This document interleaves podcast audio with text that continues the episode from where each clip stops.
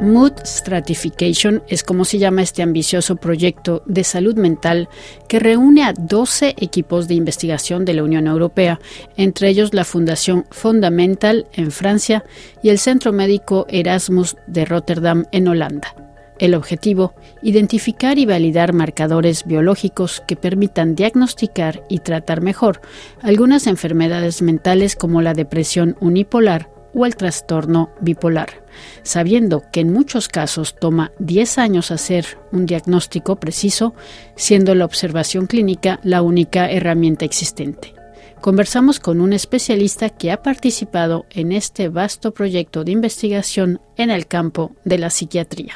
Pues yo me llamo Gara Arteaga Enríquez y bueno, soy psiquiatra, eh, trabajo ahora mismo en el Hospital Universitario Vall d'Hebron en, en, Barcelona y sobre todo me encargo de coordinar lo que es la parte de inmunopsiquiatría en este hospital. ¿Qué es este estudio que se llama Mood Stratification?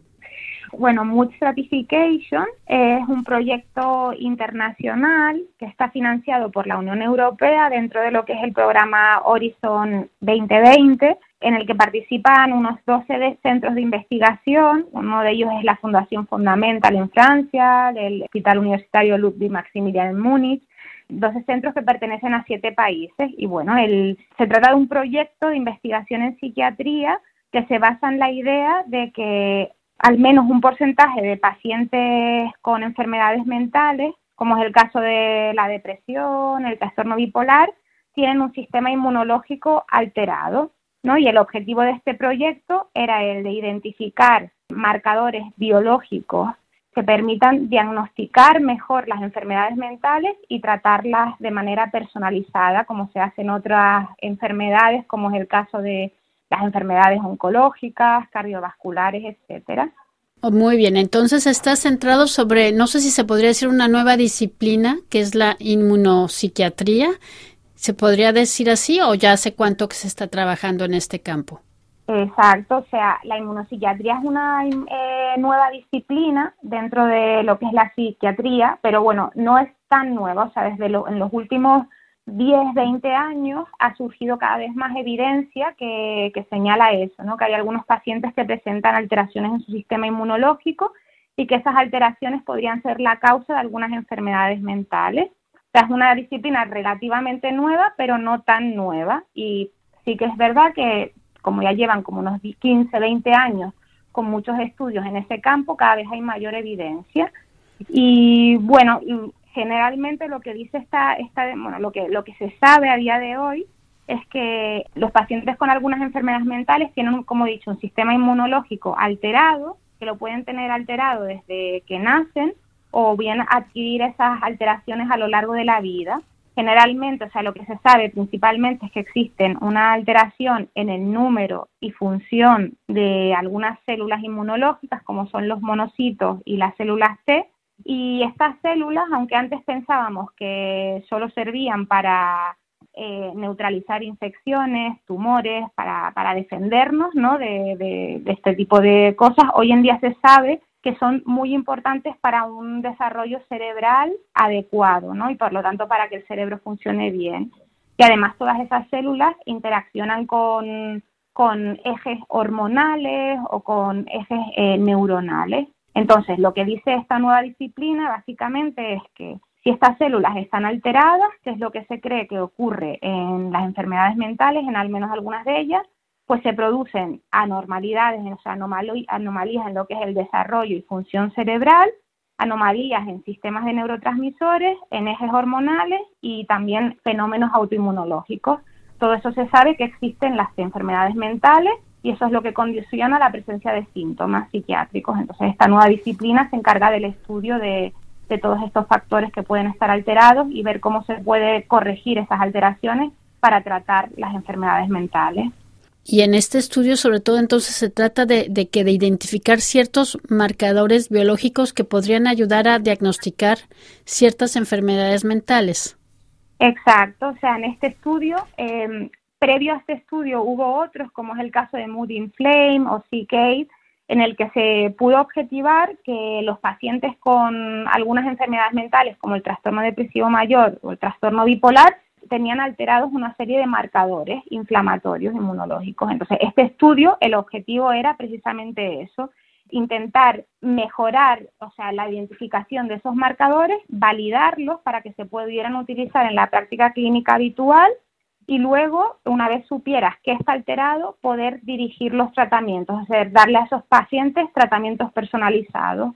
Mood Certification fundamentalmente sea, los resultados que tenemos a día de hoy son fundamentalmente en el trastorno depresivo mayor, que también se conoce como depresión unipolar, o en el trastorno bipolar. Y se han visto, por ejemplo, cosas como, bueno, en la, depresión mayor, depresión unipolar, se ve que los pacientes tienen sus células T, tienen un envejecimiento prematuro, también sus monocitos y macrófagos, es lo que se conoce como inmunosenescencia, y eso lleva a que los pacientes, como no funcionan bien, esas células, tengan una, una situación de inflamación sistémica por todo su cuerpo y crónica.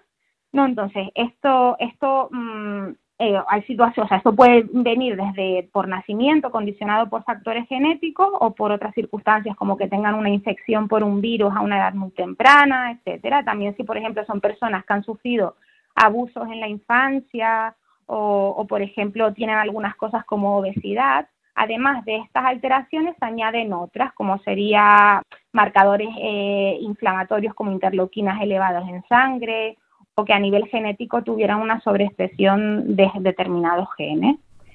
Sin embargo, en el trastorno bipolar se ha visto que esos pacientes, en lugar de tener un envejecimiento prematuro de esas células, lo que les ocurre es que esas células maduran, hay un retraso en la maduración de esas células, de algunas subpoblaciones de células T, y en cambio otras maduran bien o incluso están aumentadas en número. Entonces, este estudio, por ejemplo, Mood Certification, ha podido, por ejemplo, identificar precisamente esto. O sea, que dos perfiles inmunológicos diferentes en pacientes que tienen síntomas similares. Generalmente es muy difícil distinguir una depresión que ocurre dentro de un trastorno bipolar de una depresión que ocurre dentro de una depresión, un trastorno depresivo mayor. Se tarda unos 10 años más o menos de media se dice en, diagnosticar correctamente a un paciente con un trastorno bipolar, porque suelen diagnosticarse como depresiones recurrentes, que no un trastorno bipolar.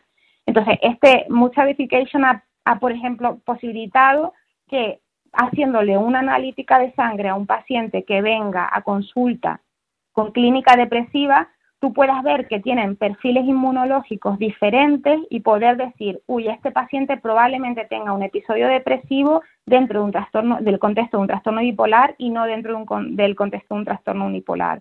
Con lo cual es algo muy, muy importante ¿no? en lo que es el, el diagnóstico de los pacientes. ¿no? Posibilita por primera vez hablar de marcadores que pueden guiarnos en el diagnóstico y no solo depender de la clínica, que es lo que nosotros nos ocurría hasta el día de hoy, ¿no? Que dependíamos de síntomas y eso llevaba a muchos errores diagnósticos. Es decir, que esto permitiría hacer un diagnóstico mucho más eh, rápido y, y, entonces adecuar también el tratamiento. Exacto, o sea, permitiría hacer un diagnóstico mucho más rápido, más preciso también y adecuar los tratamientos.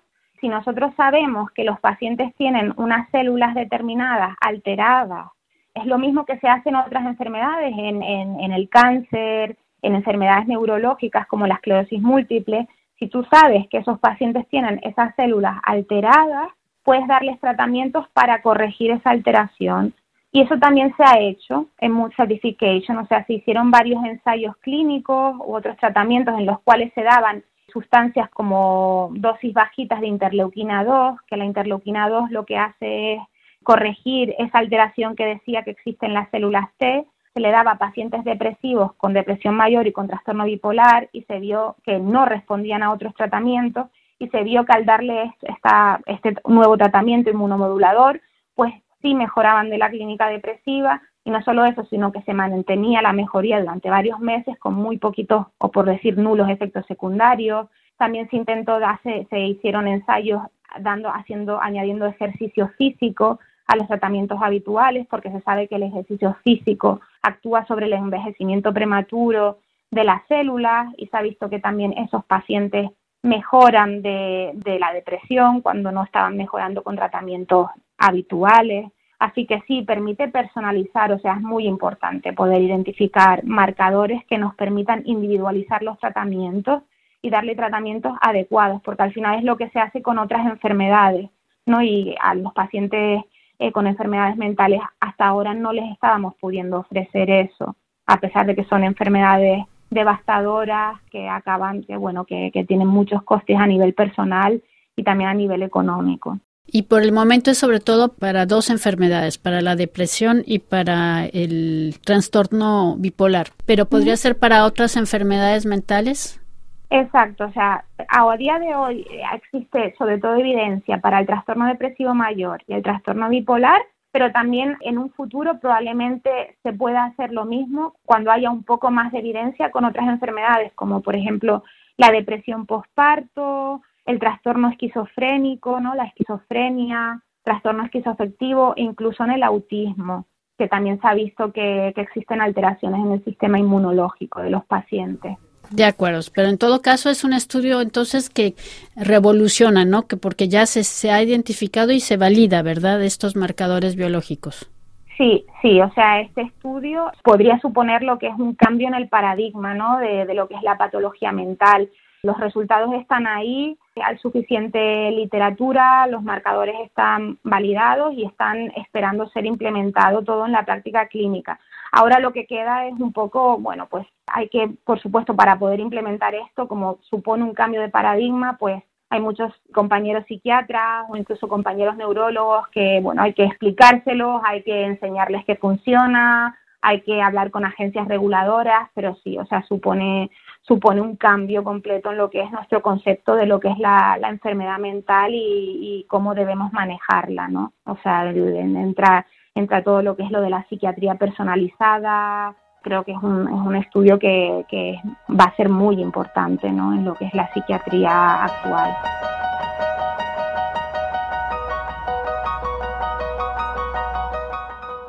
Escuchábamos a la psiquiatra Gara Artiaga Enríquez del Hospital Universitario Valdebron de Barcelona.